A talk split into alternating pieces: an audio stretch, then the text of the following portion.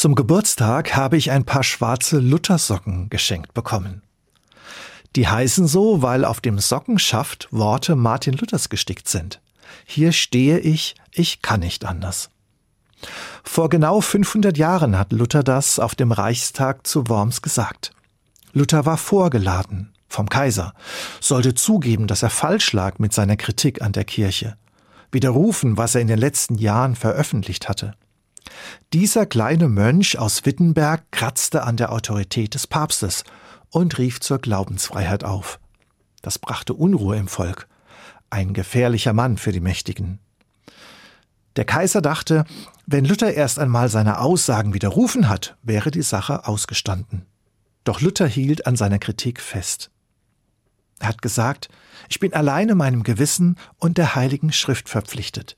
Und solange ihr mich nicht mit klaren Vernunftgründen überzeugt, nehme ich auch nichts zurück. Gott helfe mir. Mir macht diese Szene Mut, Selbstbewusstsein und Zivilcourage zu zeigen, für die eigene Überzeugung einzustehen, auch in der Öffentlichkeit, auch vor dem Staat. Kein Rückzug ins Private, kein Schweigen. Und das wünsche ich mir heute noch viel mehr, Menschen, die ihre Meinung sagen, auch wenn sie dafür keinen Beifall bekommen die gleichzeitig aber auch nach Fakten fragen, die nicht irgendetwas nachplappern, sondern vernünftige und nachvollziehbare Argumente vorbringen.